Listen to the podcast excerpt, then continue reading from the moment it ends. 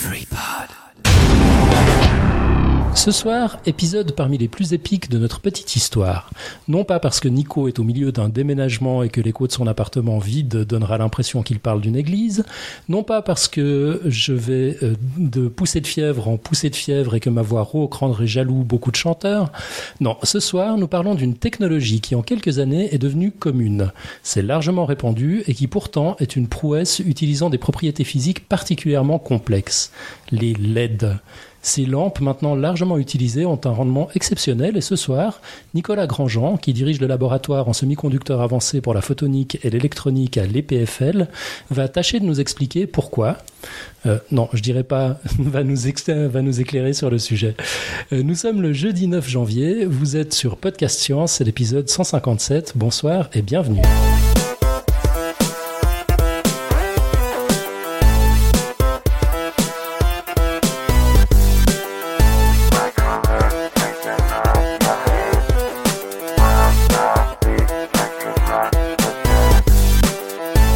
Alors autour de la table virtuelle ce soir, on a comme toujours David à Limerick. Salut David.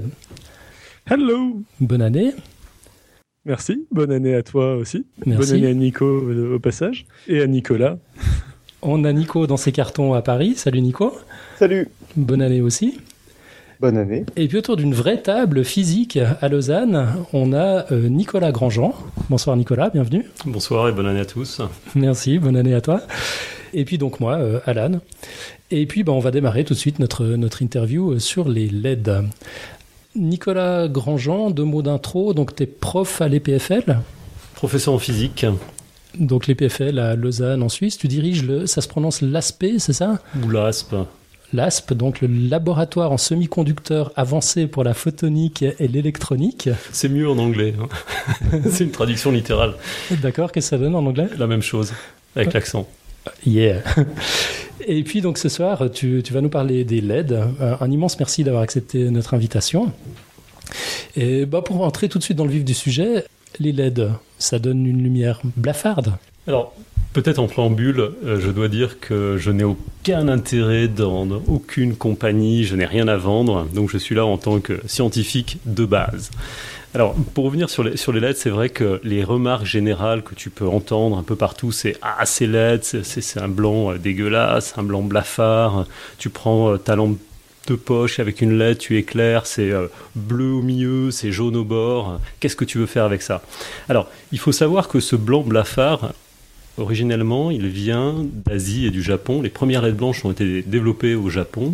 Et quand tu vas au Japon, tu vois que les lampes fluorescentes sont d'un blanc blafard. C'est-à-dire que dans les restaurants en Asie, on aime ce blanc euh, clinquant, euh, qui, qui flashy, euh, froid, qui réveille. Alors, est-ce que c'est lié au climat? J'essaie de me renseigner. J'ai un collègue aux États-Unis qui est installé depuis 20 ans, un, un japonais. Il me dit Mais quand je suis arrivé aux États-Unis, c'était terrible pour moi. Je ne supportais pas l'ambiance des restaurants. Ce côté un peu euh, de lumière diffuse, euh, chaude, euh, ce côté cosy est insupportable pour la plupart des, collègues japonais à qui j'ai posé la question. Donc, il y a un côté culturel qui a souvent été oublié par de la part des, journalistes, notamment. hein. Je me souviens une fois avoir eu un, débat avec un journaliste du temps, qui, qui- équivalent au plus petit du monde, à, à Genève, en Suisse. Et je lui dis, mais dans votre article, vous êtes passé à côté de la dimension culturelle. Donc, dans la lumière, on oublie souvent que ce qui peut plaire à une communauté peut déplaire à une autre. Et ça, c'est peut-être un point sur lequel on pourra revenir sur effectivement qu'est-ce que c'est qu'une belle lumière. Bah, ça, ça démarre très fort. Je t'ai jamais posé cette question de, des, des différences culturelles. Cette lumière blafarde, là, elle est peut-être un peu, un peu voulue. C'est ça que, que tu nous dis? Alors, encore une fois, c'est des, des choses qui sont sans doute très profondément ancrées dans la culture asiatique et je suis assez nul dans le domaine, mais sans doute c'est lié effectivement à, à ce côté, on voit par exemple les maquillages hein, des, des Mhm. danseuses traditionnelles au Japon, il y a ce blanc qui revient, ce besoin d'avoir un blanc cru, euh, peut-être lié à la virginité, à la, à la- à la Ouais. pureté, à la pureté sans doute. Et euh, dans le monde occidental, nous d'ailleurs, on, aime bien ce côté du feu de cheminée, hein, l'éclairage euh, au feu de bois, c'est sympa, c'est, ça, ça peut permettre, disons, une approche plus facile dans certaines situations, je sais pas, mais en tout cas, c'est des choses à considérer. Et c'est vrai qu'on le- voit d'ailleurs dans le développement des LED ces dernières années, on va maintenant vers un blanc chaud, parce que aussi les boîtes, euh, il faut savoir que les, les, sociétés qui ont dominé le marché des LED, notamment Nichia, était une société donc japonaise. On reviendra sur Nakamura, qui est le père fondateur des LED. Et ils ont compris, ces sociétés ont compris qu'il fallait aller vers un blanc chaud. Euh, donc on va parler de température, de couleur, qu'est-ce que c'est qu'un blanc chaud Voilà, donc c'est aujourd'hui, on le voit, une évolution vers des LED euh, agréables selon nos critères, encore une fois, culturels. Ok. Bon, on, t'a pas invité en fait pour te, pour te demander le plus beau, le plus beau blanc au départ. Euh, on, va être un peu sérieux. Euh, on va parler un peu de contexte déjà pour commencer. Est-ce qu'on connaît un peu les, chiffres de l'éclairage? Alors c'est toujours très difficile parce que c'est des, chiffres qui viennent de, cabinets, de consultants, euh, de gens qui ont fait beaucoup d'études, beaucoup de, euh, qui ont étudié des dossiers compliqués. donc ça, c'est des chiffres que je, que je, que je reprends. encore une fois, je garantis absolument pas la, la valeur de, ces chiffres, mais on peut compter, on peut typiquement considérer aujourd'hui qu'il y a 20%, disons, de l'électricité mondiale, de la production d'électricité qui est utilisée aujourd'hui pour l'éclairage, ce qui est relativement considérable. Hein. Un cinquième de la production euh, mondiale d'électricité pour l'éclairage, donc éclairage industriel, éclairage domestique, éclairage des routes. Euh, là encore, euh, peut-être il faudra revenir sur l'utilisation modéré des LED, c'est-à-dire qu'à partir du moment où on peut avoir une source euh, d'éclairage qui est bon marché et qui a une excellente efficacité, on va avoir tendance à en mettre un peu partout. Et aujourd'hui, on parle de 30 milliards de lampes qui éclairent chaque jour? Alors typiquement, oui, c'est les chiffres euh, que l'on peut trouver dans les présentations des, éclairagistes, euh, des grandes compagnies comme Osram ou Philips. Donc on est autour de 16 euh, milliards de lampes chaque année, ce qui correspond à peu près à 300 centrales nucléaires, 24 heures sur 24, 7 jours sur 7. Euh, c'est un, un, gros marché, c'est un, un, poste important de consommation d'énergie. Donc c'est pour ça qu'il y a un effort important aujourd'hui pour effectivement réduire la consommation d'électricité et avoir être éco-friendly. parce qu'on a un sérieux problème avec les ampoules, les ampoules traditionnelles. Alors les ampoules traditionnelles, comme j'ai l'habitude de le dire de, pour, les, pour les étudiants, c'est souvent de bons radiateurs. Hein, euh, il suffit de démonter une lampe euh, qui, est restée allumée pour avoir les doigts collés dessus et se rendre compte que c'est plus un, radiateur qu'une lampe.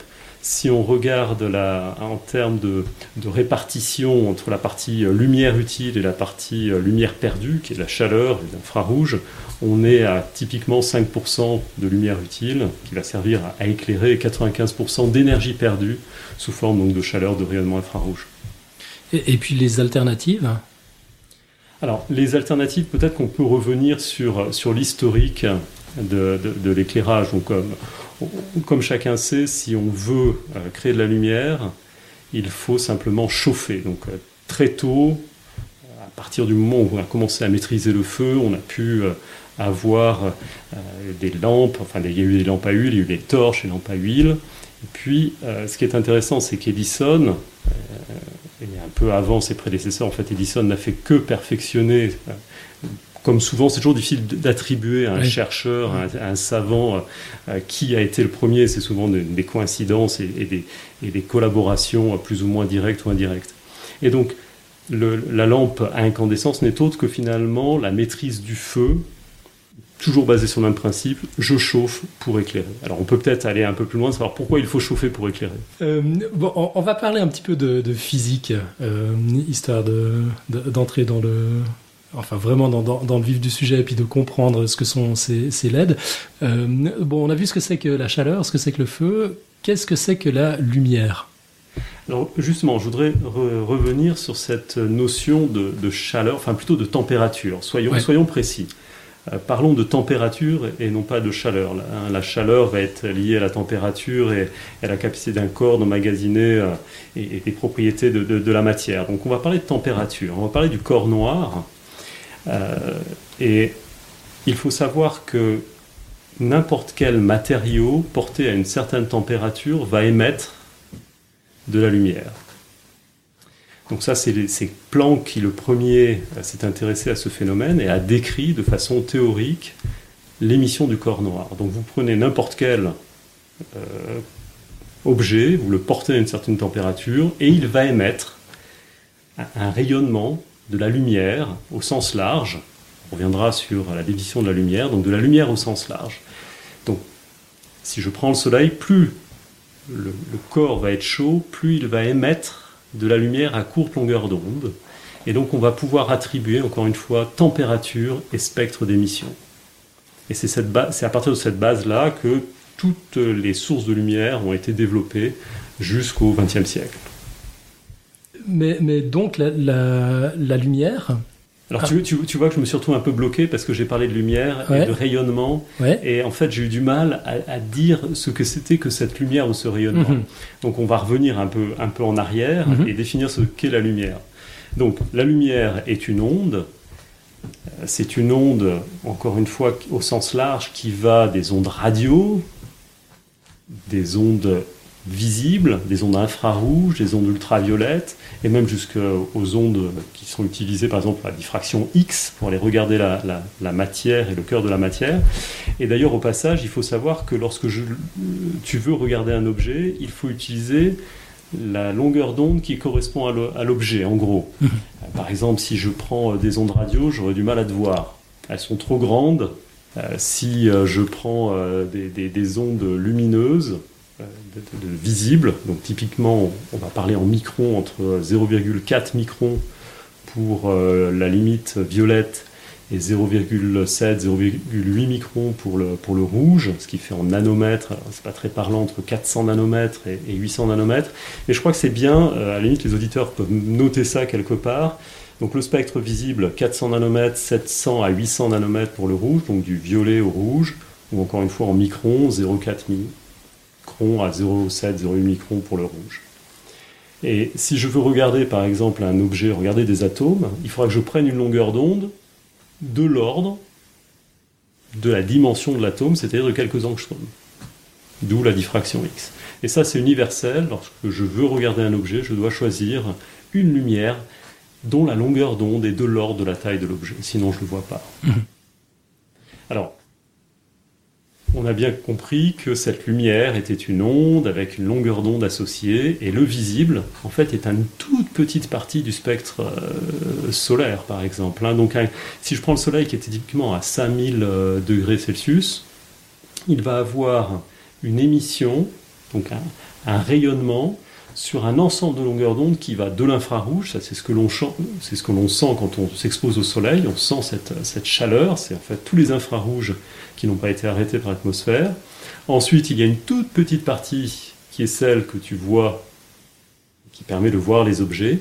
Et puis, comme on le sait, il y a la partie ultraviolette qui est malheureusement pas suffisamment arrêtée par l'atmosphère et qui va vous brûler la peau au ski ou, ou sur la plage.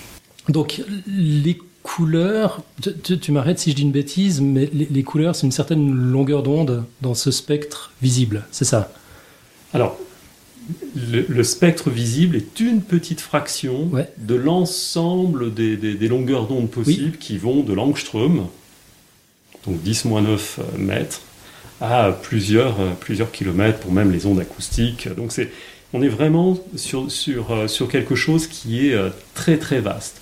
Et le spectre visible, donc l'œil est sensible, on a des petits bâtonnets dans- au, au fond des yeux, qui sont sensibles en fait à une toute petite fraction du spectre euh, de, longueur d'onde. Et il se trouve que nous avons au fond des yeux trois types de bâtonnets qui vont être sensibles à différentes. Alors, euh, C'est les, les cônes. voilà. Voilà. Donc, c'est, Mm. pardon, c'est cône. Donc, on va être sensible à ces différentes couleurs. Donc, principalement, alors c'est pas tout à fait rouge, vert, bleu, mais typiquement, on a, c'est assez compliqué. On a des, des- des- plusieurs lobes. Mais pour simplifier, on va être sensible au rouge, au vert et au bleu. C'est comme ça que le cerveau va effectivement reconstituer ensuite l'ensemble des, des couleurs euh, visibles. Mhm. Donc, une couleur, ce qui est compliqué parce qu'on a les couleurs primaires qui correspondent à une longueur d'onde, mais on peut avoir, on en reparlera, une couleur, par exemple notamment le blanc qui correspond au stimuli de deux longueurs d'onde. Peut-être, peut-être donc, si- on termine sur le, le spectre visible, Ouais. l'œil ensuite va avoir une certaine réponse. Donc il y aura une, réponse qui est nulle en dehors de ces 0,4, euh, pour simplifier 0,4 microns, 0,8 microns. Donc c'est tout ce qui est ultraviolet et infrarouge. Mhm. Donc l'œil a une réponse nulle, il ne voit rien. Ouais. En revanche, sa réponse va commencer à augmenter à partir du bleu, avec un maximum autour du, jaune-vert qui est autour de 560 nanomètres. C'est un peu différent d'ailleurs de jour et de nuit. Hein. Et puis ça va redescendre quand on va aller vers, le rouge. Euh, ce qui est intéressant, parce que souvent on se dit, ah, une LED par exemple verte, est très, elle est très, très puissante, très brillante, c'est simplement parce que l'œil a une sensibilité dans le vert qui est 10 à 20 fois la sensibilité dans le bleu. Donc on peut, l'œil en fait est incapable de juger quelle est la puissance de la lumière qui, qui lui arrive dessus. Et à ce titre, euh, juste pour compléter, je pense que tu le sais déjà, mais justement, les appareils photo, euh, pour mimer un peu ce que fait l'œil, ont deux fois plus de capteurs verts que de capteurs des autres couleurs. Mhm. Voilà, c'est pour l'anecdote. Euh, donc en effet, voilà, c'était juste pour les histoires des couleurs différentes. Ouais, c'est fou ce qu'on apprend ce soir. J'en savais rien du tout, c'est merveilleux. Ok. Juste aussi, d'ailleurs, c'est très intéressant parce que quand on veut indiquer un danger, on va mettre du rouge. Et là encore, on, voit le le facteur culturel sur la lumière. Or, l'œil n'est pas sensible au rouge. Il est sensible au jaune, au jaune-vert. Donc si on veut faire quelque chose qui soit très visible, on devrait le faire jaune-vert. Hein. Et pourtant, on met du rouge, parce que le rouge est sans doute associé culturellement, historiquement, à quelque chose, qui est le feu, le, danger. Voilà, donc c'est. Voilà, Alan, tu as une explication à pourquoi les voitures françaises avaient des phares jaunes bah, Je sais pas, ça a un lien? Un rapport? J'ai jamais compris cette histoire de phare jaune. Enfin, en Suisse, en fait, dans le, sur le reste de la planète, quoi. On n'a jamais compris. C'est pas ce soir qu'on va le savoir. Pour revenir sur, sur cette histoire de corps noir, maintenant, on comprend que si euh, on veut réaliser une lampe à partir d'un corps chaud, il va falloir chauffer suffisamment pour avoir des longueurs d'onde qui soient dans le visible. Alors, prenez par exemple euh, un, feu de cheminée. Hein. Mhm. Ou, par exemple, on vient de sortir de, enfin non pas de l'été, on est un peu loin, mais en Suisse, les barbecues, l'été, c'est vraiment le gros truc. Donc, vous prenez une braise, quand vous commencez à la voir, hein, quand tu commences à la voir orange sombre, c'est typiquement 600 degrés. C'est-à-dire que si tu regardes la lumière qui est mise par cette euh, braise, même si, si elle était complètement noire, tu peux encore te brûler, ça veut dire qu'elle est en dessous de 600 degrés. Typiquement à 500 degrés, tu ne verras rien, tu la verras noire. Pourtant, elle est en train d'émettre de la lumière. Elle émet des infrarouges. Elle est à 500 degrés, donc tu vas te brûler, mais tu ne vois rien. Tu augmentes la température et la limite c'est typiquement 600 degrés. À partir de 600 degrés, elle commence à devenir légèrement orange sombre. Puis plus tu vas chauffer, typiquement 900 degrés. À 900 degrés, c'est de l'orange clair. Et puis plus tu vas chauffer encore, tu vas avoir du jaune. Et puis si tu continues à chauffer, tu augmentes la proportion de longueur d'onde dans le bleu, et c'est pour ça qu'on dit chauffer à blanc. Chauffer à blanc, c'est quand tu commences en fait à produire suffisamment de lumière dans le bleu pour, par addition avec la lumière qui est dans le jaune et dans le rouge, avoir cette lumière blanche. Donc on comprend maintenant que pour produire de la lumière blanche à partir d'un corps chaud, il suffit de le chauffer suffisamment pour que une partie de l'émission du rayonnement soit dans le spectre visible mhm. et qu'il y ait une composante dans le bleu qui soit suffisamment forte pour pouvoir avoir cette lumière blanche par addition de, couleurs. D'accord. Bon, moi j'ai que des ampoules euh, LED chez moi. Quand je les touche, elles sont froides. Pourtant, ce que je t'entends, euh, de ce que je comprends de ce que tu es en train de dire, on, ne peut pas tellement dissocier chaleur et euh, chaleur et lumière. C'est un miracle. Alors c'est alors, ces, ampoules C'est parce que justement la technologie et la rupture technologique est intervenue en fait non pas avec les LED, mais avec les lampes fluorescentes. D'accord. Si tu prends une lampe fluorescente, tu peux la démonter euh, après plusieurs heures de fonctionnement. Tu pourras remarquer que c'est tiède. Hmm. C'est pas brûlant. C'est vrai. Il y a une certaine chaleur. On pourra se poser la question d'où vient cette chaleur. Hmm. Et la rupture technologique, c'est vraiment en fait la lampe fluorescente. Donc tu changes complètement de, paradigme. On était jusqu'à présent, donc la lampe à incandescence, c'est chauffer, toujours pareil, un filament, typiquement à 2500, 3000 euh, degrés. Sauf que tu sais que si tu chauffes, généralement, qu'est-ce qui se passe? Ça brûle. Ouais. Tu fais du feu. Mm. Donc l'idée d'Edison, et de, ses euh, coéquipiers, on va dire, c'était de dire, je vais chauffer, et pour éviter la combustion, je vais priver mon système d'oxygène. On sait que si on veut euh, brûler quoi que ce soit, il faut de l'oxygène. Donc tu mets une ampoule, un gaz inerte, tu chauffes, tu t'affranchis de la combustion, mais tu gardes la température et tu génères donc de la lumière à partir d'un objet qui est chaud. Vraiment principe de base, et tu veux pas qu'il brûle, tu le protèges.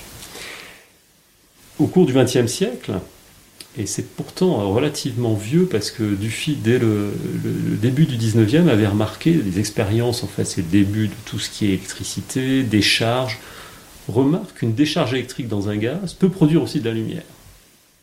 Ah, ça c'est nouveau. Tu peux produire de la lumière sans avoir à chauffer quelque chose. Tu regardes un éclair lors d'un orage, tu crées de la lumière, il n'y a rien qui chauffe.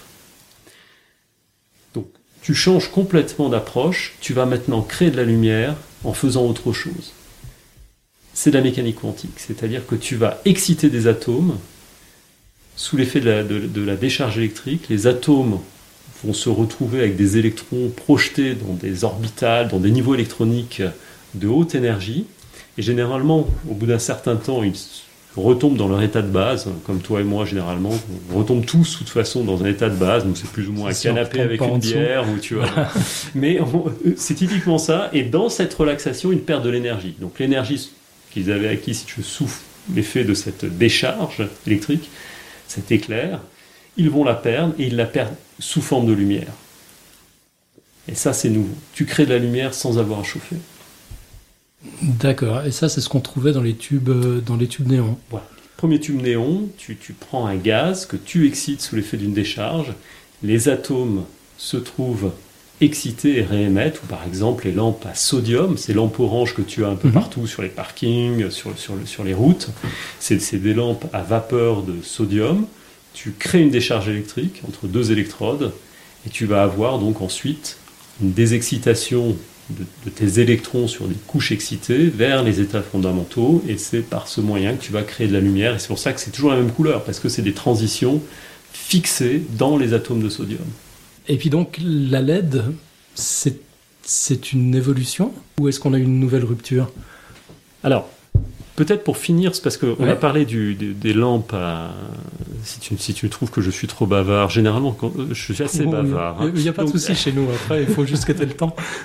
Donc, parce que le sodium, c'est orange, c'est pas terrible comme lumière blanche. C'est le moins qu'on puisse dire. Donc, si tu veux avoir euh, une, une lampe fluorescente, avant de passer à la LED, essayons de comprendre, parce que j'ai besoin, si tu veux, de, que l'on comprenne bien le fonctionnement de la lampe fluorescente pour savoir pourquoi la LED est meilleure.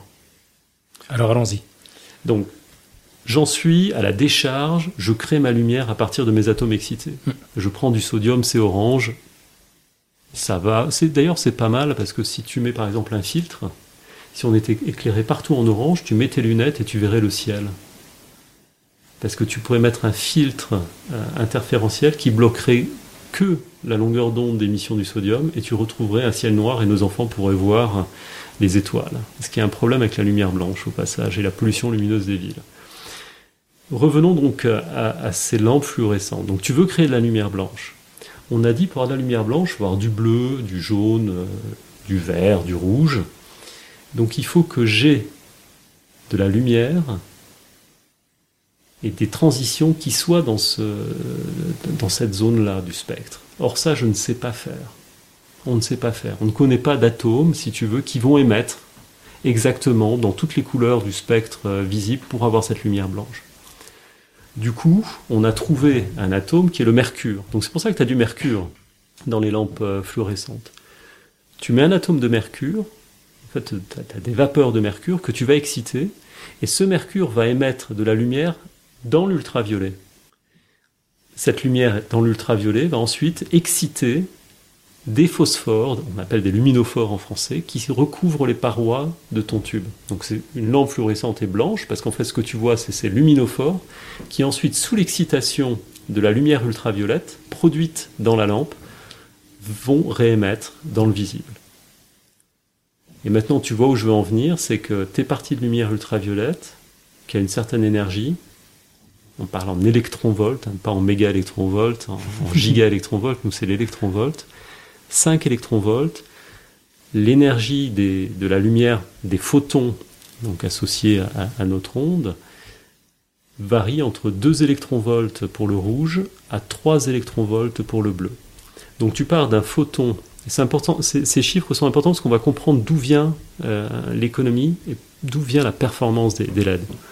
Donc tu pars d'un photon de 5 électronvolts pour donner des photons entre 2 et 3 électronvolts. Donc tu as perdu plus de 2 électronvolts, mhm. c'est-à-dire 50% de l'énergie est perdue par conversion. Et la chaleur dont je te parlais quand tu touches une lampe fluorescente, c'est typiquement cette perte d'énergie, on parle de perte d'énergie par cascade, du fait que tu es passé d'un photon ultraviolet, la lumière ultraviolette, à de la lumière visible. Ok. Je, je m'étais jamais douté qu'il y avait autant de technologie dans un, dans un bête tube néon. c'est Enfin, autant de, de science. C'est assez invraisemblable. Et, puis donc, la LED, alors, rupture ou, pas par rapport à ces technologies-là? Alors justement, ça, ça nous amène à, peut-être à la définition de qu'est-ce qu'une qu'est-ce qu'une lampe idéale? Mm-hmm. Une lampe idéale va être, une, va être une, une, une, lampe qui émet justement de la lumière uniquement dans le spectre visible. Pas au-dessus, pas en dessous, ça c'est clair, ça sert à rien, mais uniquement dans le spectre visible. Et la LED, justement un, un système qui te permet, à partir d'une énergie que tu vas lui communiquer, on verra comment on communique cette énergie à la LED, elle va la transformer directement à la bonne longueur d'onde, à la bonne énergie, sans perte. Quand je dis sans, j'exagère un peu, mais disons quasiment sans perte d'énergie. Donc il n'y a plus cette perte par cascade. Tu mets par exemple, tu, veux euh, prenons un, on va parler donc de, on va avancer un peu euh, sur, le plan de la physique, on va parler de photons, c'est plus simple pour moi. Donc, euh, on rappelle que la lumière est faite de grains qu'on appelle des photons. Ces photons ont une longueur d'onde et associés à la longueur d'onde par une relation relativement simple, hein, on a l'énergie qui est égale à hc sur lambda, c'est qui est la vitesse de la lumière, attention, pas de gros mots, on évite les formules. Bref, il faut savoir que tu as une énergie qui correspond à la longueur d'onde, et si je prends un photon bleu, qui a une longueur d'onde typiquement 0, euh, 45 euh, microns ou 450 nanomètres, tu as une, une énergie qui correspond à 2,8 électronvolts. Eh bien, une LED, je vais pouvoir appliquer une tension et là, on voit tout de suite cette, cette énergie électronvolt qui veut rien dire. Elle va maintenant vous sauter aux yeux. Mhm. Quand je prends une LED et que j'applique par exemple 3 volts, 2,8 volts, j'ai un électron qui va la traverser et cet électron a une énergie de 2,8 électronvolts. Et si je travaille bien, cet électron va se transformer en photon d'énergie 2,8 électronvolts. Et donc on verra apparaître la lumière bleue. Donc on aura de la lumière bleue avec l'énergie que l'on aura communiquée initialement. Donc on aura une perte, sur le papier, on a une perte nulle d'énergie. Donc on a un rendement parfait de conversion d'énergie électrique en énergie lumineuse, en lumière. Je commence à voir l'avantage là. Ah, c'est impressionnant. Du coup, on a, on a un rapport un pour un, en, tout cas théoriquement, entre ce qu'on qu'on fait entrer, ce qui sort, alors là, on commence à être dans, le cœur, euh, effectivement, de ce qui se passe au cœur de la LED. Tu injectes du courant, des électrons. Ces électrons vont ensuite se convertir en lumière. On verra comment ils se convertissent en lumière. En fait, chaque électron va donner un photon. Quand je dis chaque électron va donner un photon, c'est pas tout à fait vrai. Pour ça, il faut faire un certain nombre de, travaux, à la fois sur les matériaux, sur la, la structure même de la LED, Aujourd'hui, on arrive quasiment à ce que 100, si je parle de, on parle de rendement, si j'injecte 100 électrons dans la LED, j'en ai 95 qui vont donner de la lumière. C'est-à-dire que 100 électrons vont me donner 95 photons. Ça, c'est ce qu'on appelle le rendement de conversion quantique, électron-photon. Maintenant, ce que j'ai dit, c'est que non seulement je veux avoir un rendement quantique le plus proche possible de 100 pour que chaque électron donne un photon, mais ensuite il faut que le photon ait la bonne énergie.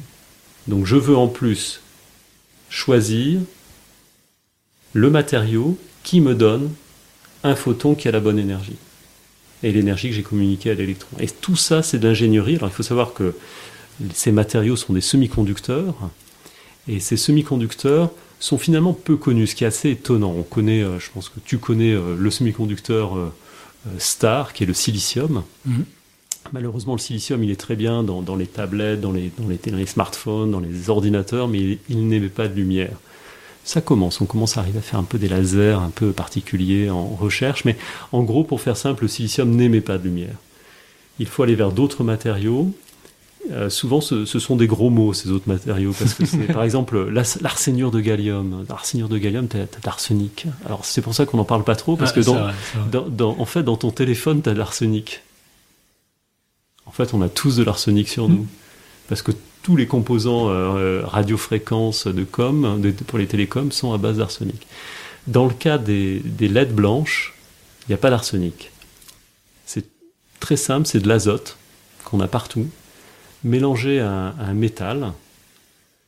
on connaît, on connaît l'aluminium. Très proche de l'aluminium, il y a le gallium, qui est vraiment très mhm. très proche. Et euh, ce gallium, en fait, mélangé à l'azote, à haute température donne en fait un cristal, comme le quartz, qui a des propriétés de semi-conducteur. C'est un semi-conducteur qui a des propriétés donc d'émission de lumière. Je crois que je commence à me faire une vague idée de l'aspect théorique, mais après, comment est-ce qu'on concrétise ça?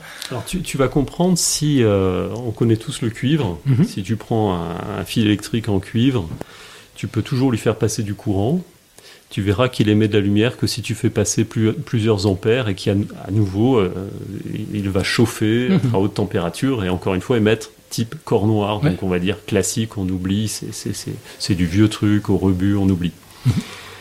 Tu auras jamais de la lumière comme ce que tu as dans une LED.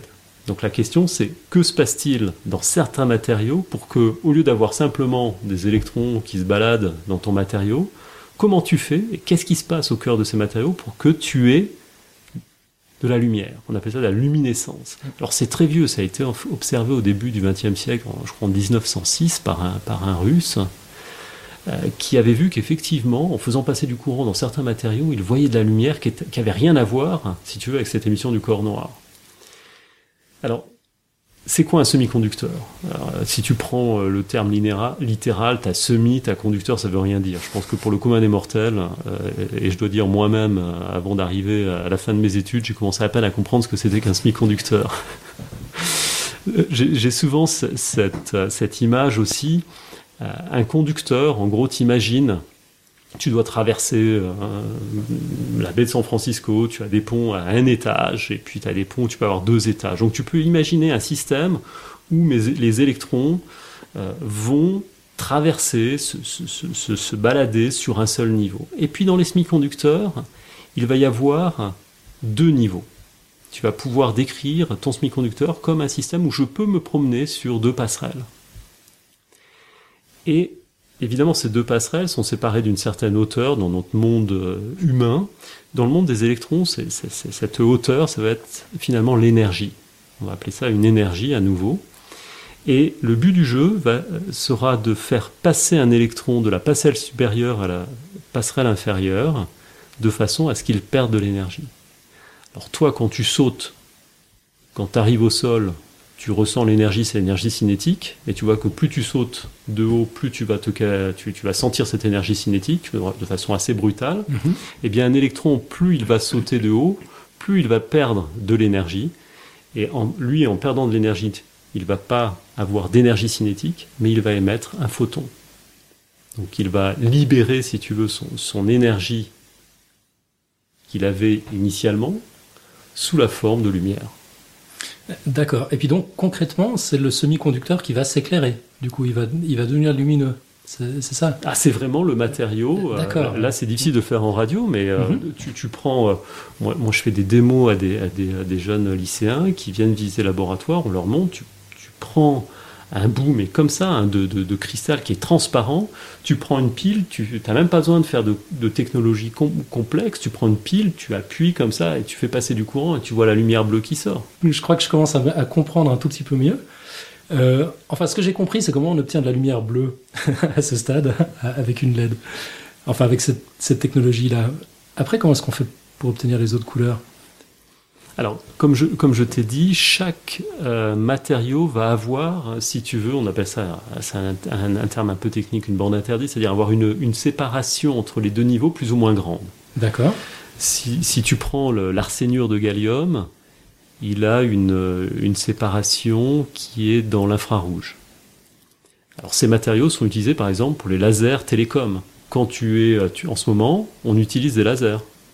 Comment tu, fais passer ton émission bah, Tu as des fibres optiques et tu as de la lumière. Cette lumière est typiquement à 1,3 microns à partir de lasers qui mettent en jeu des matériaux type euh, arséniure de gallium. Mmh.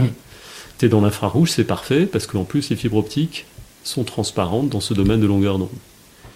Ensuite, tu peux changer de, de matériau, aller par exemple vers de ce qu'on appelle du phosphure de gallium, tu remplaces l'arsenic par du phosphore, et ça c'est les petites LED vertes que tu as devant toi là qui clignotent. Effectivement. Voilà, donc, donc ça c'est ça c'est euh, gallium et phosphore. Et puis si tu changes encore le phosphore par de l'azote, tu as du bleu, violet en fait, tu as du violet, typiquement à 3 électronvolts. Donc tu vois, c'est très très simple, tu vas jouer, c'est comme des Lego, tu vas jouer avec ces éléments de ta classification périodique, mmh. machin, et tu vas les assembler comme des Lego, et tu vas jouer avec cette séparation entre les, les différents niveaux d'énergie. D'accord. Cette séparation, elle porte un nom? Le gap. On appelle ça tout simplement le, band gap. D'accord. La borne interdite en français. ah, gap, ça sonne bien, c'est plus gap, euh, D'accord. Alors là, je commence à comprendre les lettres de mon enfance. Enfin, un peu comme celles que j'ai euh, sur la table de mixage que, que j'ai sous les yeux. C'est-à-dire qu'il y, a des petites pastilles qui sont vertes quand on parle, et puis quand il y a trop de pastilles vertes qui s'allument, à un moment il y a une pastille rouge qui s'allume, mais la pastille change jamais de couleur. Alors, tu, tu, veux, tu peux voir effectivement que c'est, on est assez limité. Là, on est sur du vert, euh, vert jaune, comme je te disais. on est sur du rouge. crie, je pense, pour qu'on passe dans le rouge, mais on va, on va éviter. Donc, en fait, dès les années 70, euh, notamment aux États-Unis, les chercheurs se sont dit, mais euh, je peux peut-être faire mieux. C'est-à-dire que là, je suis, tout ce que je t'ai dit, tu te dis, c'est assez limité. On a une palette de couleurs qui est liée aux matériaux. Est-ce que je peux aller plus loin? Mm-hmm. Et c'est ce qu'on appelle aujourd'hui l'ingénierie quantique. Donc la, physique quantique, c'est pas quelque chose juste pour euh, euh, faire joujou sur les bancs des étudiants et, souvent les, planter à l'examen. C'est quelque chose qui, est, qui marche excessivement bien dans tout ce qui est dispositif type LED et laser. Imagine euh, une toute petite couche. Quand je dis une toute petite couche, c'est typiquement quelques angstroms, donc quelques plans atomiques. Tu prends un matériau et tu vas prendre quelques couches atomiques de ce matériau-là. Et puis tu vas le mettre en sandwich. Ah, tu peux prendre un ticket de métro pour, pour imager. Tu, tu vois la bande noire, ça va être juste ce matériau qui va avoir une bande interdite, un gap qui est tout petit. Il va être en sandwich avec un autre matériau qui lui a un plus grand gap. Tu peux voir ça comme un puits. On appelle ça d'ailleurs un puits quantique. Comme c'est tout petit, tu vas mettre ton électron là-dedans. Et là, on revient à nouveau à des concepts de base, qui est la dualité onde-corpuscule de De Broglie, 1928. Je suis onde ou je suis corpuscule. Et si tu mets un électron dans une toute petite couche, il se trouve que son onde associée est de l'ordre de grandeur de ce puits quantique. Et donc, tu vas le confiner, tu vas le, comme une corde, si tu veux, d'un instrument de musique, tu vas commencer à avoir des modes qui vont apparaître c'est ce qu'on appelle des énergies de confinement quantique. Et tu vas pouvoir ajuster du coup l'énergie en jouant avec la largeur du puits quantique. Tu vas plus ou moins, si tu veux, comme, un instrument de musique. Tu prends une corde, tu vas pincer sur ton violon, tu vas avoir un son plus ou moins aigu, plus ou moins grave, et là c'est pareil. Tu joues avec la largeur de ton puits, et tu vas pouvoir jouer finement avec ta longueur d'onde. Donc ça, c'est un degré supplémentaire. Et pour te donner une idée aujourd'hui sur les LED, entre les LED bleus et les vrais LED vertes, hein, pas celles que tu as là, parce que ça c'est catastrophique, c'est une technologie d'il y a 50 ans. mais, les vraies LED vertes que tu as par exemple dans les feux, les feux tricolores aujourd'hui, tu vois ce beau vert bien vert, quoi, hein, pas ce vert jaune. Eh bien, la différence d'épaisseur du puits quantique, tu passes de 30 angstroms, 25 angstroms, à 35 angstroms. C'est 10 angstroms. Donc ils font contrôler, quand tu fais ta LED, il faut que tu puisses contrôler les épaisseurs de tes matériaux à l'angstrom près, en fait à la couche atomique, et on sait faire aujourd'hui. Un, angstrom, donc pour ceux qui ne le pratiquent pas tous les jours Oui, pour, euh, typiquement, alors, un, euh, un angstrom c'est 10 moins 10, donc c'est un dixième de milliardième de mètre, Et euh, typiquement, un, atome, il faut, il faut visualiser les atomes. Moi, je ne comprends pas qu'on n'explique pas aux enfants euh, dès, le plus jeune âge euh, ce qu'est un atome. Un atome, c'est en gros une boule de pétanque qui fait 3 angstroms de diamètre à la louche.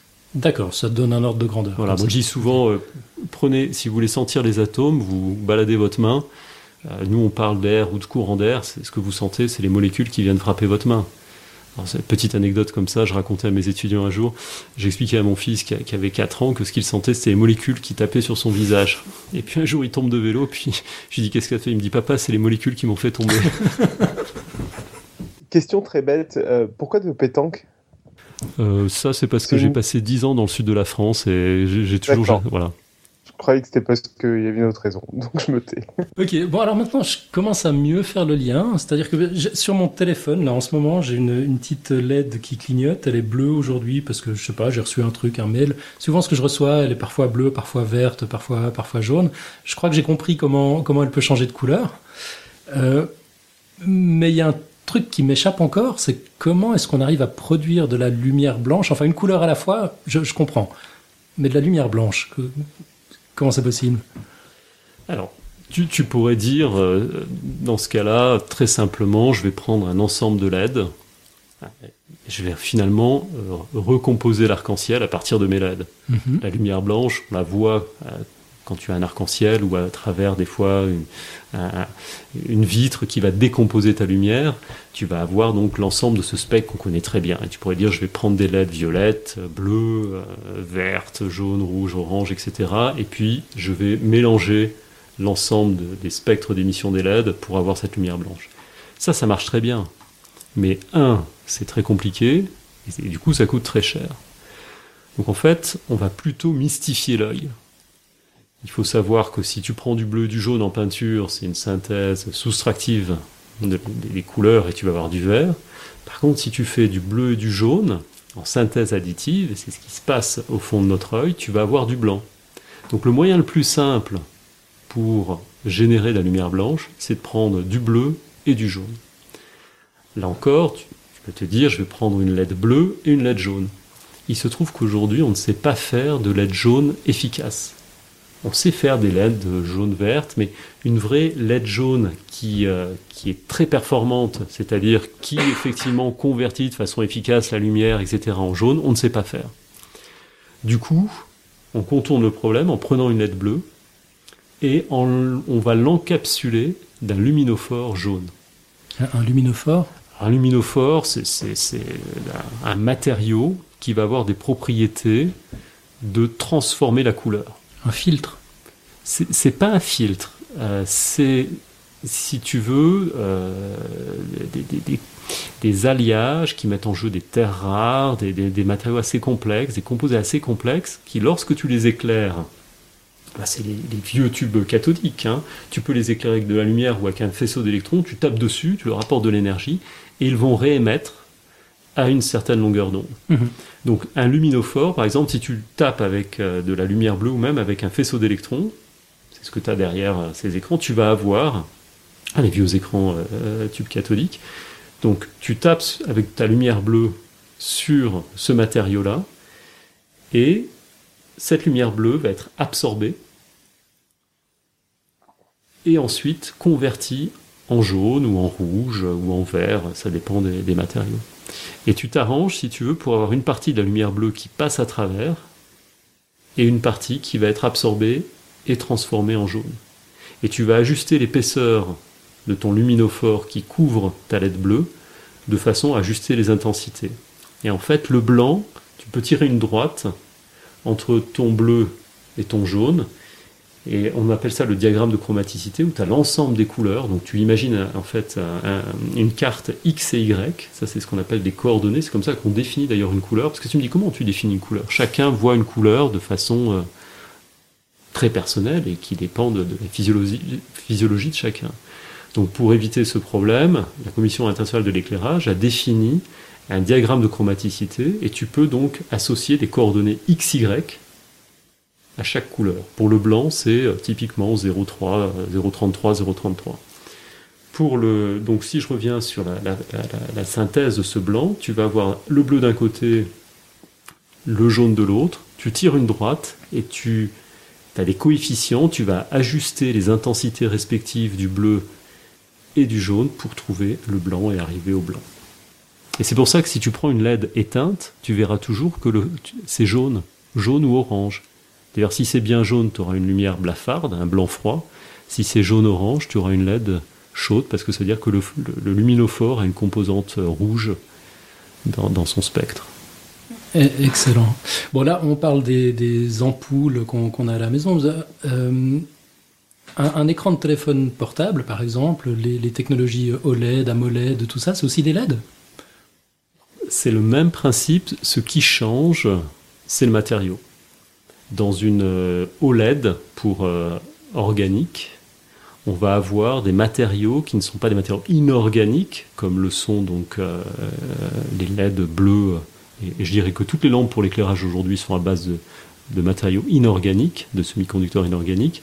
Donc on va avoir des chaînes carbone, hydrogène, oxygène.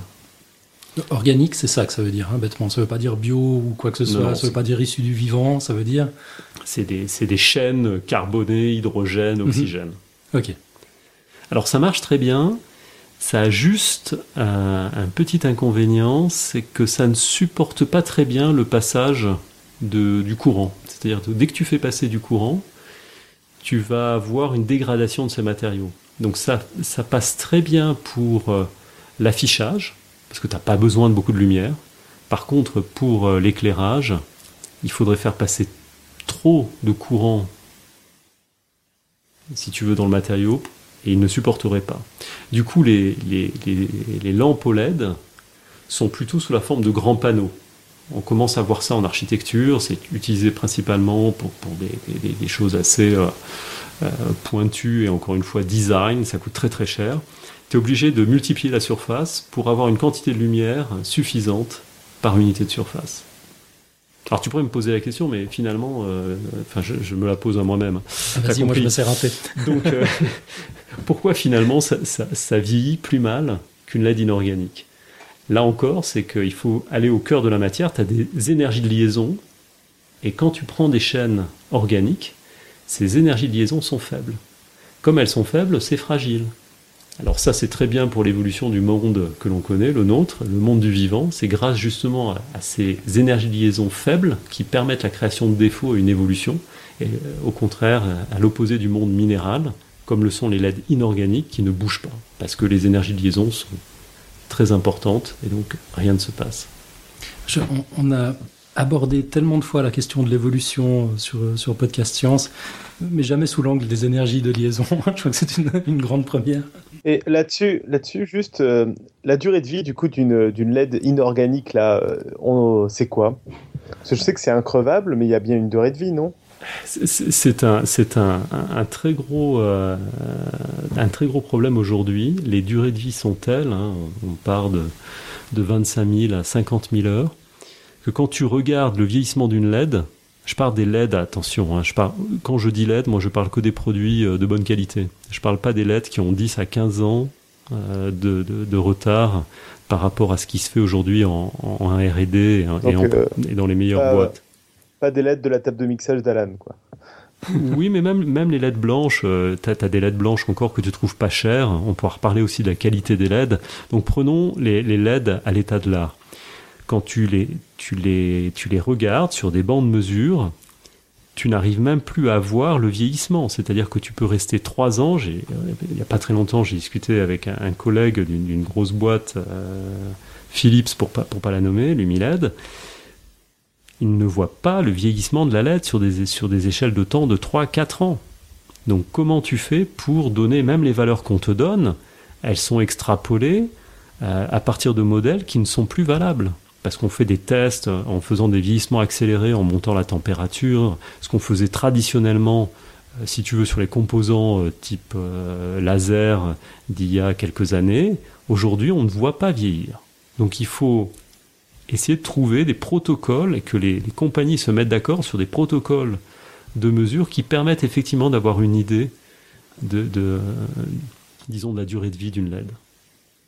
Alors ça n'empêche pas que tu peux toujours avoir une, euh, un, défaut type catastrophique, hein, c'est-à-dire euh, un jour ça lâche et ça tu ne sais pas pourquoi. Enfin, si, généralement ils savent, mais tu peux pas prédire.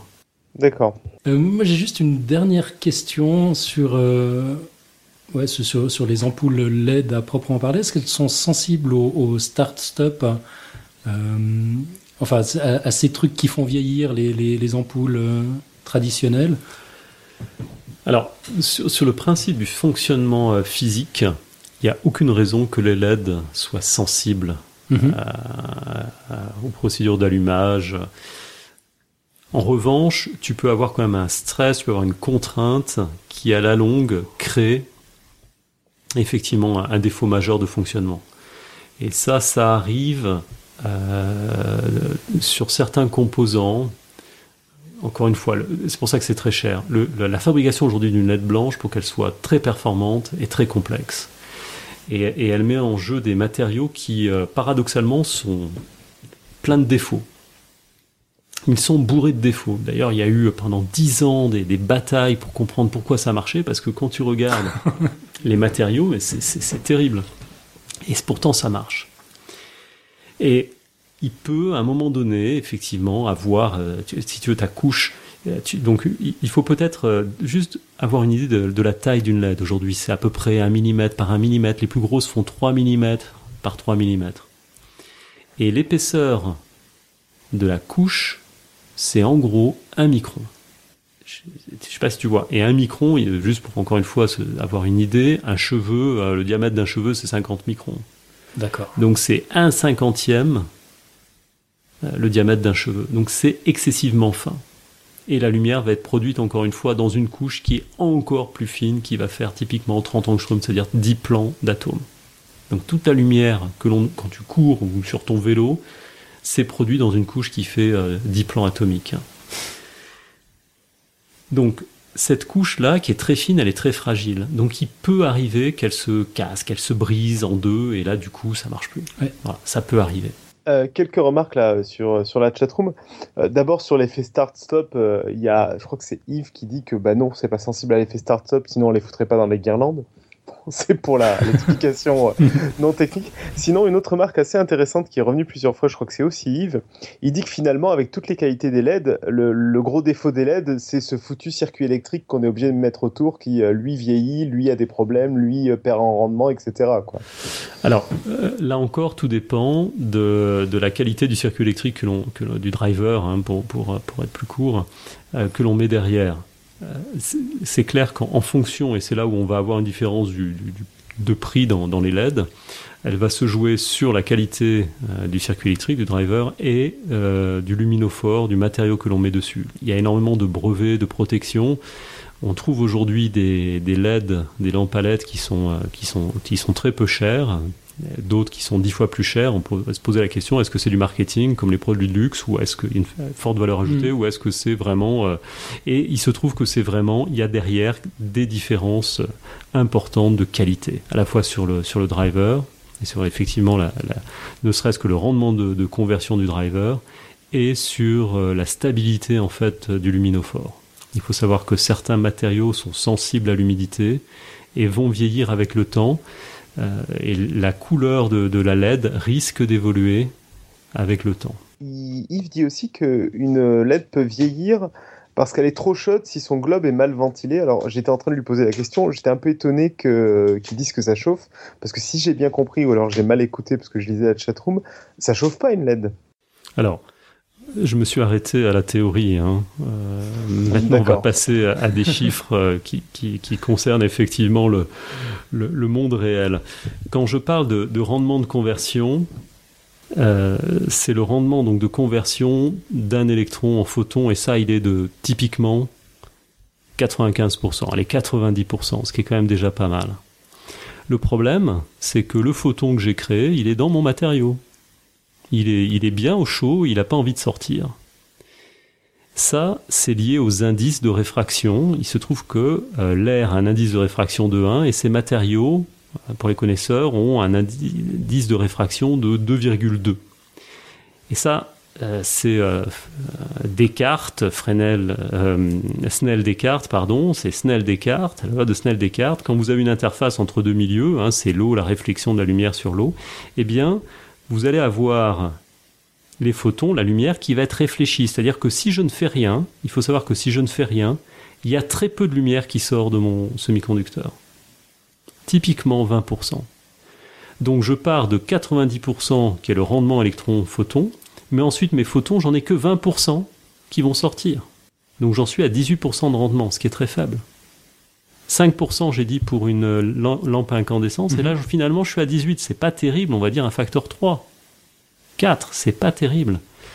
Donc je dois travailler sur l'extraction de la lumière. Et là, il y a eu plein de travaux qui ont été faits dans les laboratoires de recherche, et on sait faire aujourd'hui des architectures qui permettent d'extraire la lumière en fait du matériau. Et pour donner un, euh, chiffre, on est aujourd'hui à 90% d'extraction. Donc on est à 90% de rendement interne, 90% d'extraction, ce qui fait 80% de la lumière en dehors de la LED. Mais c'est pas fini parce que là, je parle de rendement quantique. Or, le rendement énergétique, c'est pas tout à fait la même chose parce que quand je vais injecter les électrons, le courant dans la LED, il faut une certaine tension. J'ai parlé d'une certaine tension. il faut que cette tension soit la plus proche possible de l'énergie des électrons qui vont sortir. Enfin, disons, l'énergie des électrons correspondant donc à électrons fois la tension. Maintenant, la question, c'est comment j'injecte mes électrons? Et ça, c'est un autre problème technologique.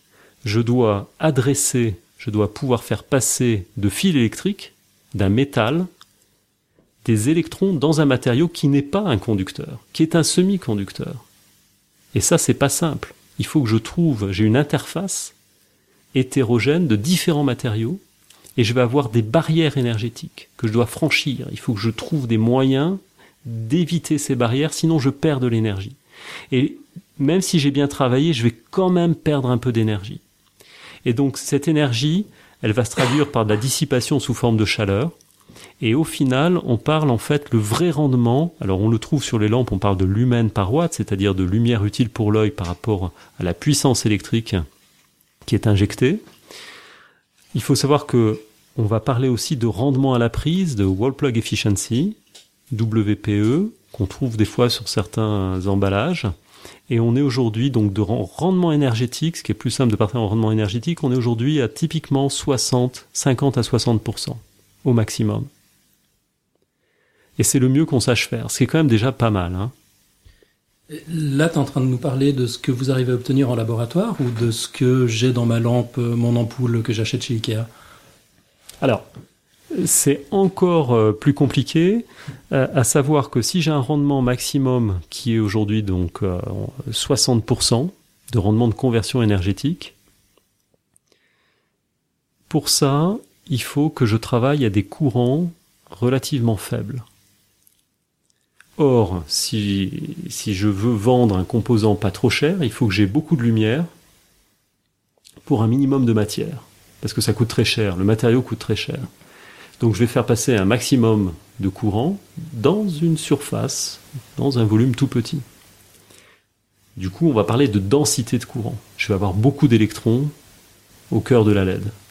Et quand je mets beaucoup d'électrons au cœur de la LED, eh bien je vois le rendement qui s'écroule. C'est-à-dire que le rendement va passer par un maximum, qui est 50-60%, puis après il va chuter jusqu'à 20%. Et donc il y a un compromis entre ce maximum, disons le point de fonctionnement qui te donne le maximum de rendement, et puis les contraintes économiques qui est que je veux un maximum de lumière pour un, minimum de matière. Et alors là, on va dans des, dans des, dans des considérations euh, compliquées d'effet auger. Il y a aujourd'hui un processus physique qui limite le rendement à fort courant. Et ça, c'est vraiment aujourd'hui le, gros, euh, je dirais, ce, sur quoi la recherche aujourd'hui travaille activement, c'est d'essayer de contourner cet effet euh, physique qui euh, fait que le rendement s'écroule. D'ailleurs, si vous prenez pour les connaisseurs, si vous prenez une, une courbe de rendement, vous verrez qu'on fonctionne toujours autour de 350 mA, qui est le compromis entre le rendement et euh, l'économie que l'on peut faire en, faisant passer un maximum de, courant. Cet effet physique, il, porte un nom? Il porte le nom d'un Français. On peut, on, peut le dire quand même. OG. OG, d'accord. J'ose pas critiquer la France en ce moment, donc. Euh. non, c'est vrai, faut pas trop leur taper dessus. Donc ça, c'est les axes de progression sur lesquels les chercheurs bossent actuellement. Euh, on, bon, évidemment, si on savait euh, ce que donnerait la recherche, il n'y aurait pas besoin de rechercher. Quoi. Mais on, a des stratégies pour y arriver. Il y a, enfin, il y a différentes stratégies, j'imagine. Alors, encore une fois, c'est un effet intrinsèque, donc a priori, on peut se dire il n'y a rien à faire. Mhm. Euh, mais mais évidemment, le chercheur va essayer de contourner. On sait que ça dépend de la densité, donc on va essayer de réduire la densité. Alors pour ça, ben, par exemple, au lieu d'avoir j'ai parlé d'un puits quantique, on va être plusieurs puits quantiques, donc on va répartir les électrons dans différentes couches. Comme ça, en réduisant le nombre d'électrons par couche, on réduit cet effet. Mhm. Euh, on va essayer peut-être de recycler les électrons qui sont perdus par cet effet. Donc les gens cherchent. Alors là, c'est relativement euh, secret. Il faut savoir que les enjeux, on n'a pas parlé de chiffres en, termes de LED, mais le marché des LED, c'est déjà aujourd'hui 10 euh, milliards d'euros. Et typiquement, en 2020, on prévoit des marchés de 20, de 20 milliards d'euros. donc, c'est vraiment des, marchés importants, donc dominés par des grosses boîtes qui généralement communiquent peu sur, euh, mhm. sur ce qu'elles font. Et là, on peut dire quand même que la recherche universitaire est relativement euh, loin euh, par rapport à ce qui se fait dans ces, dans ces boîtes. C'est, je crois que c'est un tournant de, depuis les années 70 où on avait des grands centres de recherche, bah, type par exemple Bell Labs aux États-Unis, où d'ailleurs le privé euh, investissait pour avoir une recherche fondamentale. Et aujourd'hui, c'est tellement stratégique que la plupart du temps, la recherche, dans, notamment dans ce domaine, dans les compagnies euh, type Philips, euh, Osram ou autres, est plus en avance que la recherche universitaire. On n'arrive pas à suivre parce qu'on n'a pas les moyens. Ah ouais, c'est incroyable, ça c'est la première fois que j'entends ça. Euh, D'accord. Parce qu'on est sur la recherche appliquée. Donc c'est justement très intéressant de voir qu'à un moment donné, même si euh, moi je travaille sur le sujet depuis 20 ans, alors bien sûr je ne travaille pas d'ailleurs sur les LED, hein, je ne développe pas sur les LED parce que je sais que je ne peux pas euh, concurrencer ces boîtes, ou alors peut-être justement sur les FEOG, sur des choses très fondamentales. Donc on a eu des collaborations avec certaines compagnies, mais sur des aspects très amont si je veux lutter, par exemple, et essayer de dire je vais sortir une lettre qui sera plus performante que euh, celle qui vient d'Osram, euh, Philips ou Nichia, je sais que c'est perdu d'avance. Ok. Du coup, il y a des collaborations entre le monde de l'industrie et le, monde académique Ou bien est-ce que c'est complètement cloisonné? Comment ça se passe?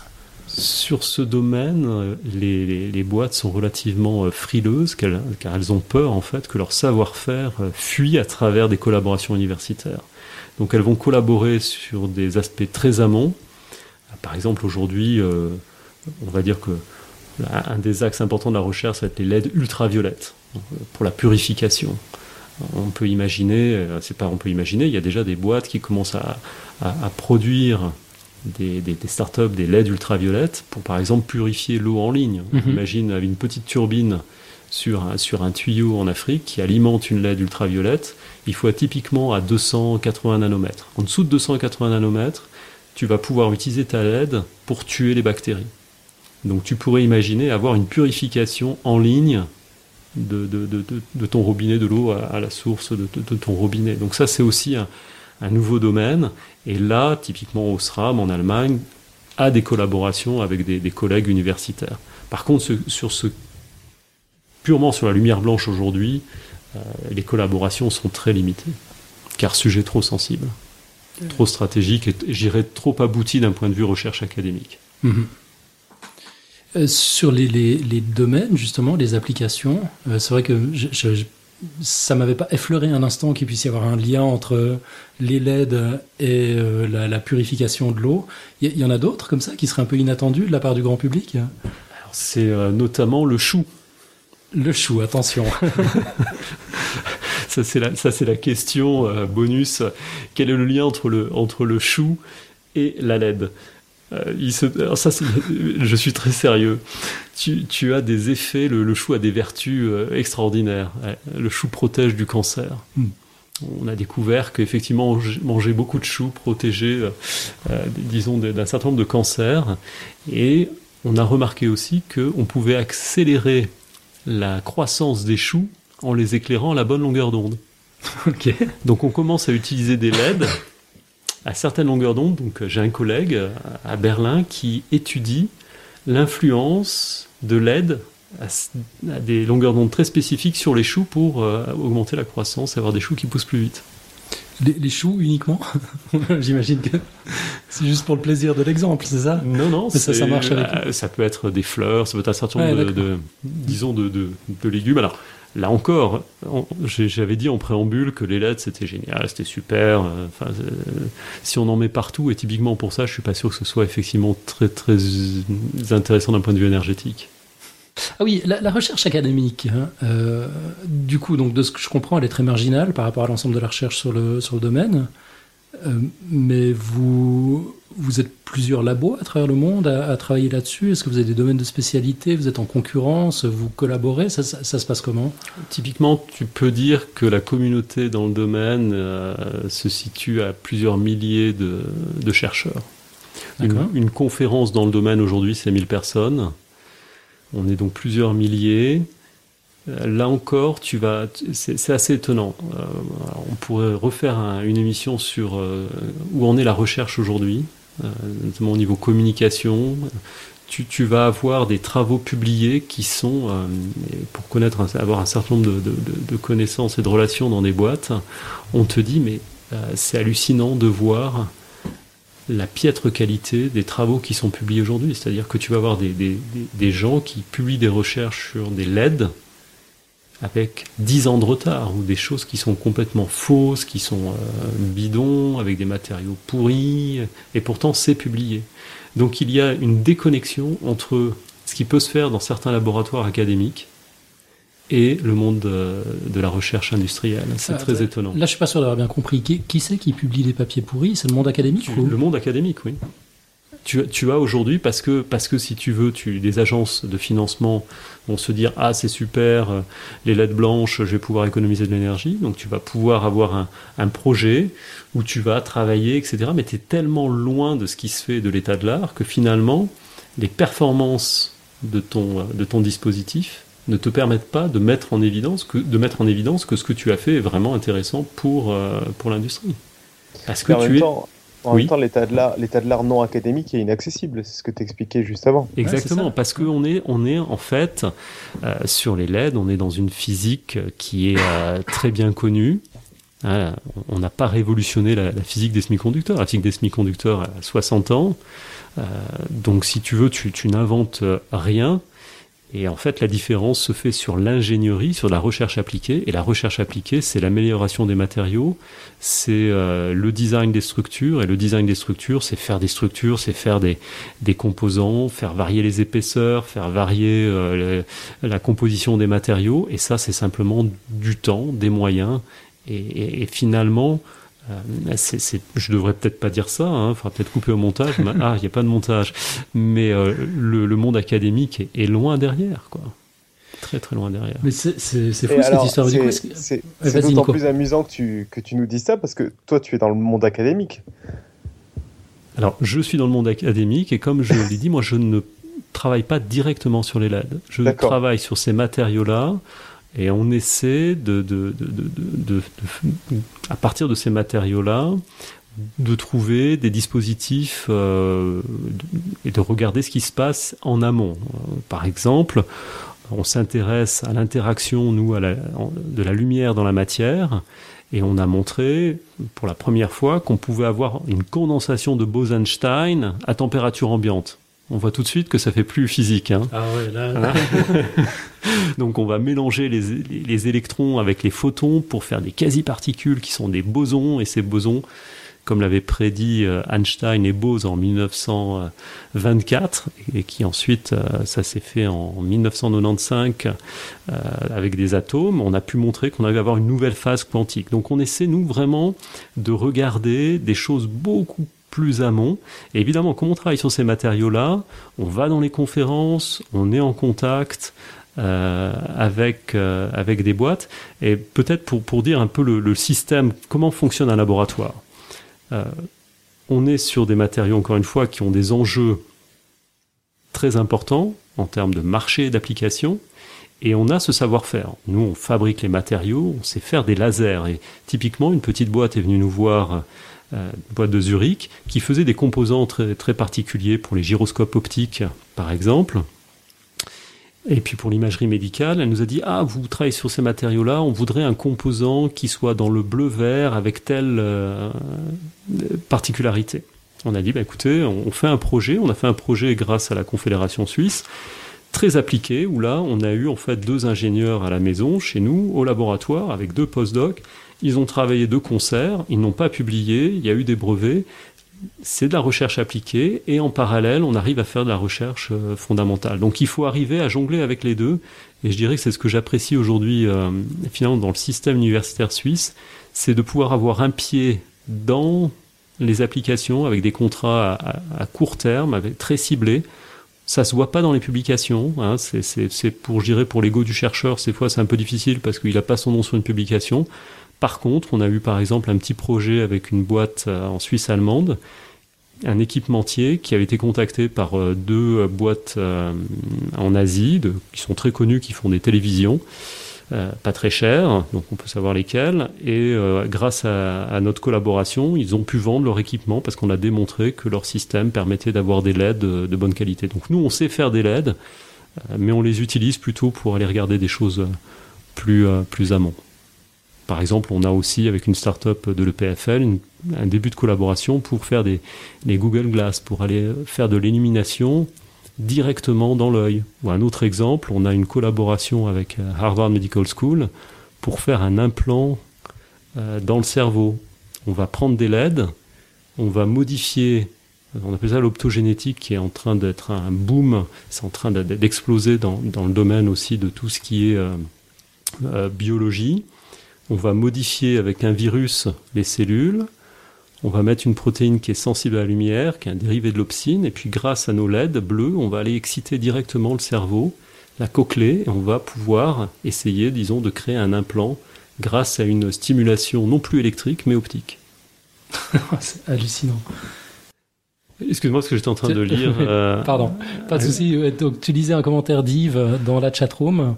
Ouais, alors pour, euh, pour replacer peut-être ce commentaire, en fait, dans la chatroom, ça papote, euh, je ne l'ai pas encore recadré parce que je savais pas trop. Euh, ils sont en train de, papoter sur le fait que les LED, on arrive à fabriquer des choses toutes petites et ils comparent ça en fait à la taille des gravures des CPU. Oui, alors en fait, ça n'a rien à voir parce qu'effectivement, le procédé de fabrication est, complètement différent. Dans, le cas d'une LED, on n'a pas parlé de la fabrication. Donc une LED, vous prenez un substrat qui, va être votre base. Imaginez une pizza, vous prenez une pâte et dessus vous allez mettre une fine couche et c'est les ingrédients de la LED. Donc typiquement pour une LED euh, bleue, on va partir d'un substrat qui est, à base de saphir, qui coûte rien. On sait faire des, cristaux, des monocristaux de saphir énormes, typiquement 15 euh, cm de diamètre sur 1 euh, mètre de haut, et on va découper ensuite des galettes qui vont faire typiquement un demi millimètre d'épaisseur et encore une fois, on est aujourd'hui sur du 10 à, 12 cm de diamètre. Ce saphir, donc c'est simplement de l'aluminium et de l'oxygène à L2O3.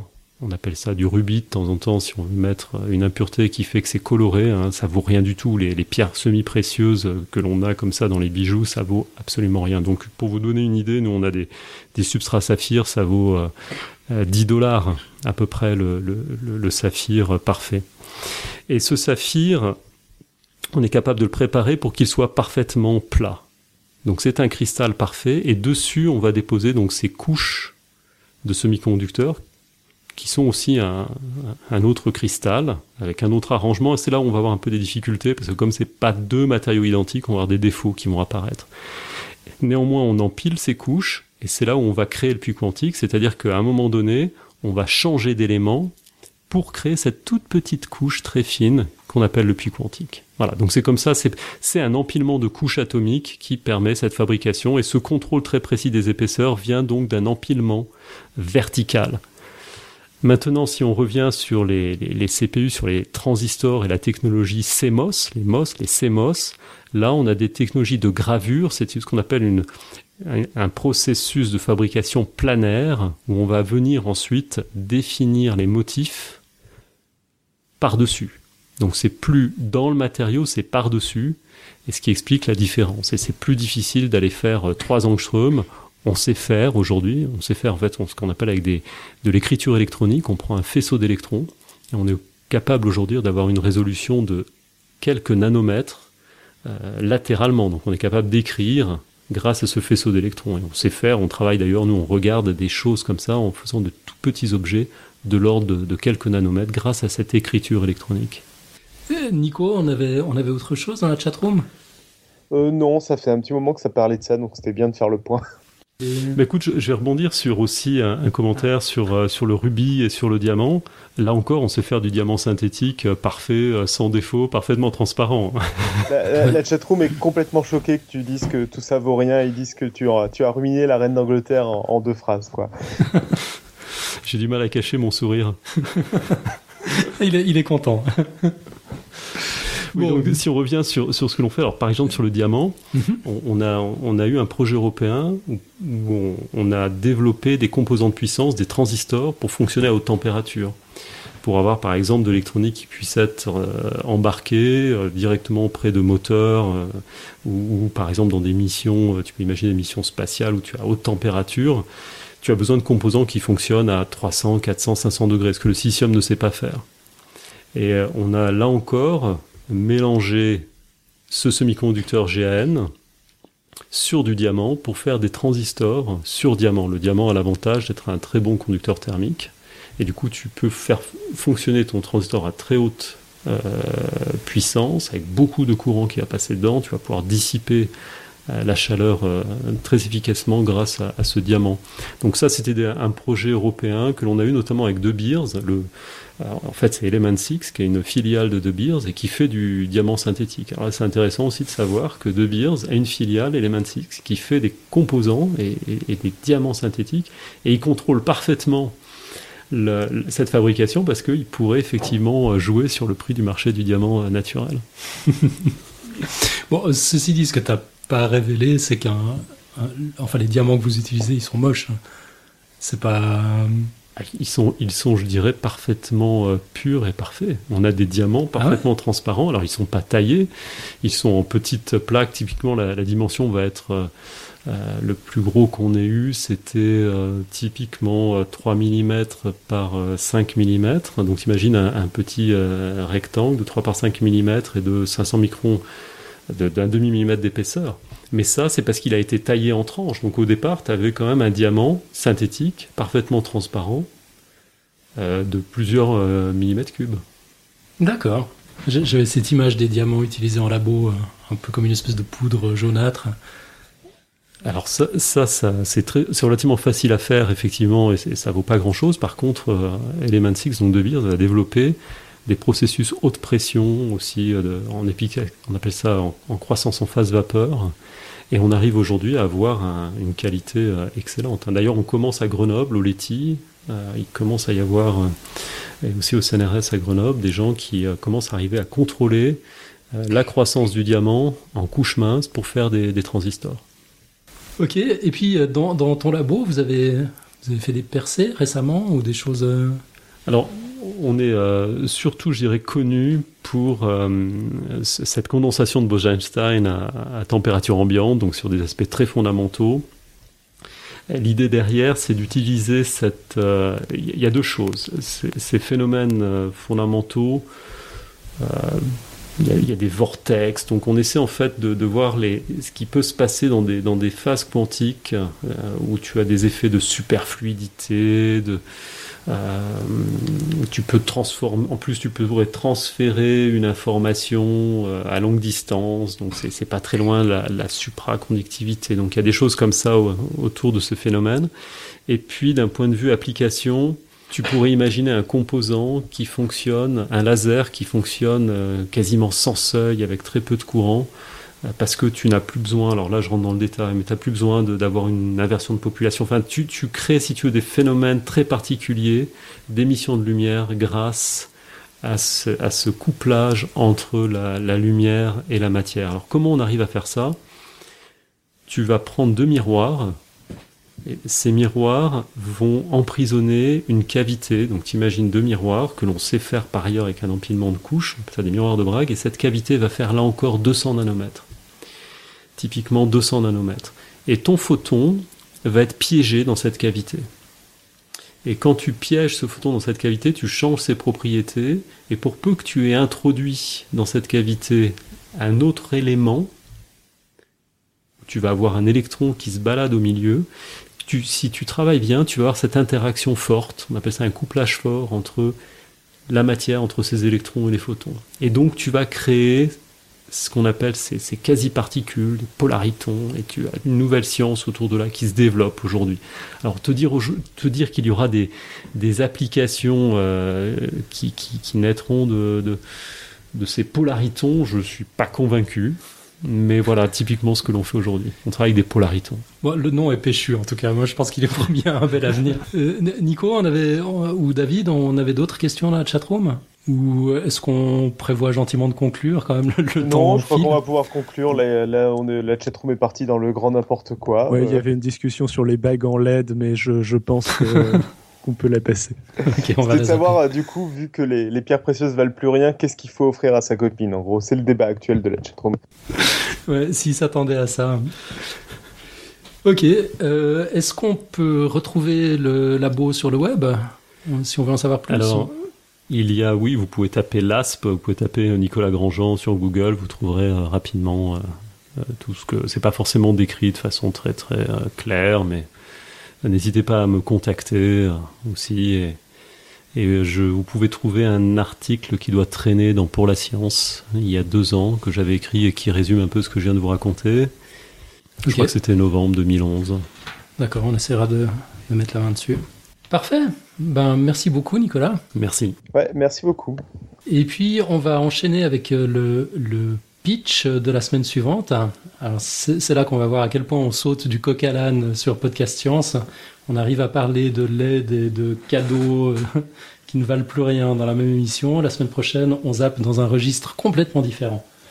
On l'écoute. Bonjour à tous, je m'appelle Olivier Simard Casanova et j'ai le malheur d'être économiste. Dans l'émission de la semaine prochaine, je vais vous parler d'un truc un peu barbare, à savoir les incitations non monétaires. Dans la vie de tous les jours, nous faisons de nombreux choix, et malheureusement, certains ne sont pas toujours très judicieux. Par exemple, lorsque nous polluons, lorsque nous procrastinons, lorsque nous mettons en danger notre santé en, mangeant, trop de fast-food, la liste est longue. Pour corriger ces mauvais choix, l'économiste a jusqu'ici préconisé soit de payer, soit de faire payer les agents économiques. Mais quid de notre sensibilité sociale, de notre attrait pour certaines tâches, des valeurs auxquelles nous croyons les incitations non monétaires sont des outils de régulation qui reposent sur toutes ces caractéristiques pour nous faire modifier nos choix. Alors pourrons-nous résoudre le problème du réchauffement climatique en utilisant notre goût pour le conformisme social? Ça n'est pas certain, mais cela vaut au moins le coup d'en discuter. Voilà, donc on reçoit quelqu'un de très très courageux la semaine prochaine. Il faudra un big up pour Olivier Simard Casanova, venir parler d'économie sur Podcast Science. Je pense qu'il faut être un peu fou. Euh, ce sera l'occasion de retrouver Mathieu aussi d'ailleurs. C'est lui qui a, géré la, discussion, l'invitation, la relecture, etc. Donc euh, voilà, on se, retrouve en, comité de, vieux et de fous la semaine prochaine. ça, ça, va, être, ça va être plutôt sympa. Euh, la quote. Les amis, est-ce que vous avez fait votre boulot? Est-ce que vous avez déniché une quote?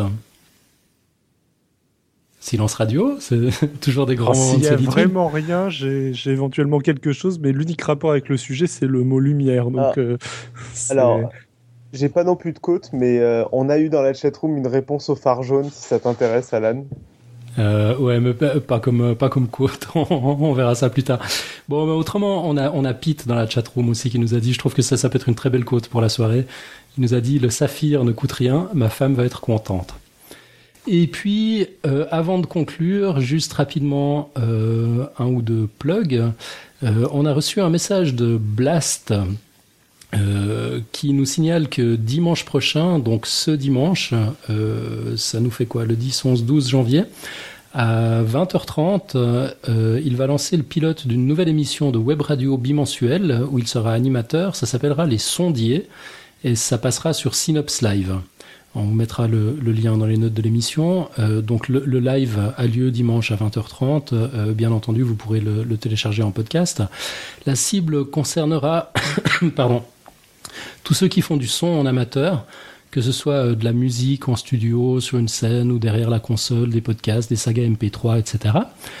Euh, et puis, euh, il sera aussi question d'images pour les youtubeurs. Donc, euh, en tout cas, nous autres, on devrait trouver de quoi nous y intéresser. Et, il m'a signalé encore qu'un jour, ils auront peut-être besoin d'un invité pour leur expliquer la transformée de Fourier. du coup, c'est peut-être une compétence qu'on pourra leur prêter, pour le coup. Et puis autrement, je voulais vous signaler encore que notre page de dons est enfin en ligne. Donc vous pouvez aller, vous pouvez aller sur le site web euh, je sais bien sûr plus l'adresse comme ça, c'est euh, ben don tout simplement. Donc podcastscience.fm slash don. Puis si vous avez envie de donner un petit coup de main pour au pluriel ou au singulier? Euh, Pardon, euh, au pluriel. Bah oui, attends, on va être optimiste. Euh, donc podcastscience.fm slash don, vous avez la possibilité de donner deux types de, dons. C'est soit un soutien euh, one shot et puis vous, vous indiquez le montant de votre choix, ou autrement vous pouvez aussi euh, apporter un soutien récurrent, ce qui nous permettrait d'avoir un petit budget, puis ça nous permettrait de savoir où on en est, de plus avoir une, une table de mixage qui date des années 50, de rembourser nos frais de déplacement, le, le matériel audio, l'hébergement, euh, les, différents services qu'on utilise et qu'on paye mensuellement. Enfin bref, voilà, ça, ça, nous ferait très plaisir. Si vous avez envie de donner un petit coup de main au podcast, euh, ben, c'est désormais possible. Et à ce sujet, on fait un merci à Sébastien qui a inauguré la page de dons. Ah, alors qu'on n'en avait même pas parlé, en fait, il est tombé dessus par hasard. Ça. Je sais pas du tout. Euh, c'est pas un pseudo qu'on a, donc s'il faut, on le connaît bien. Mais euh, voilà, on a un Sébastien qui a inauguré cette page et que, en tout cas, moi, je ne reconnais pas dans le nom. Donc, euh, a priori, il l'a trouvé par hasard et il a donné. Donc, c'est merveilleux. Eh ben, un immense merci. On s'en souviendra. Alors, comme notre tout premier donateur, c'est formidable. Grand merci à toi, Sébastien. Ouais, merci beaucoup, Sébastien. On va conclure. David? Euh, eh bien, comme d'habitude, euh, que vous ayez aimé ou pas, surtout ne restez pas les bras croisés, inondez-nous de courriers, de commentaires, de likes ou pas, de tweets, de retweets, de clins d'œil, de cadeaux de Noël. Vous pouvez faire tout ça sur podcastScience.fm, euh, Facebook, Twitter, iTunes, SoundCloud, bref, sur tout l'Internet mondial. Vous nous retrouvez en cherchant Podcast Science. Retrouvez Nicolas Grandjean sur le site de l'ASP, L-A-S-P-E.epfl ch Merci encore à nos auditeurs et poditrices chéries d'être fidèles au poste chaque semaine. Euh, on se retrouvera le 16 janvier avec Mathieu qui nous présentera son invité, Olivier Sicard Casanova, euh, qui à son tour nous présentera son dossier d'ici la semaine prochaine. Euh, merci à tous et que servir la science soit votre joie. À bientôt, ciao ciao. Ciao ciao. Au revoir. Ciao.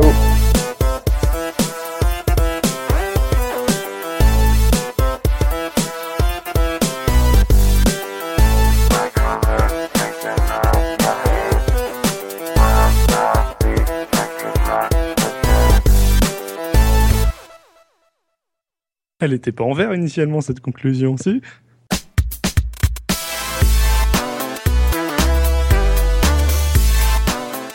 Je le dis tout de suite pour être dans l'enregistrement pour les bonus euh, du montage.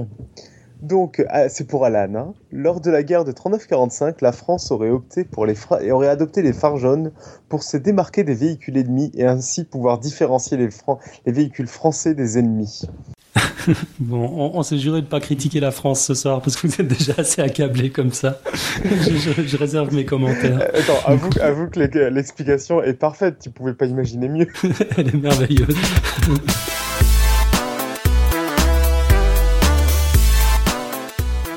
au passage, niveau euh, couleur jaune de l'éclairage, euh, couleur euh, chaude de, nos lampes, euh, tous les Français, enfin tous les Occidentaux n'aiment pas ça. Moi, je, suis, plus asiate que depuis tout petit. ma tante m'expliquait qu'en effet, elle trouvait ça très désagréable, les lumières froides, et je préférais toujours l'halogène à fond. Je trouvais qu'on voyait beaucoup mieux. Enfin, je sais pas. Toi, tu, passes la moitié de ta vie en Asie, t'as que des copines asiatiques aussi. Oui, mais c'était bien avant ça. Je, je, je, je, savais pas ce que c'était que l'Asie à l'époque. Tu, tu dois avoir un jeune caché.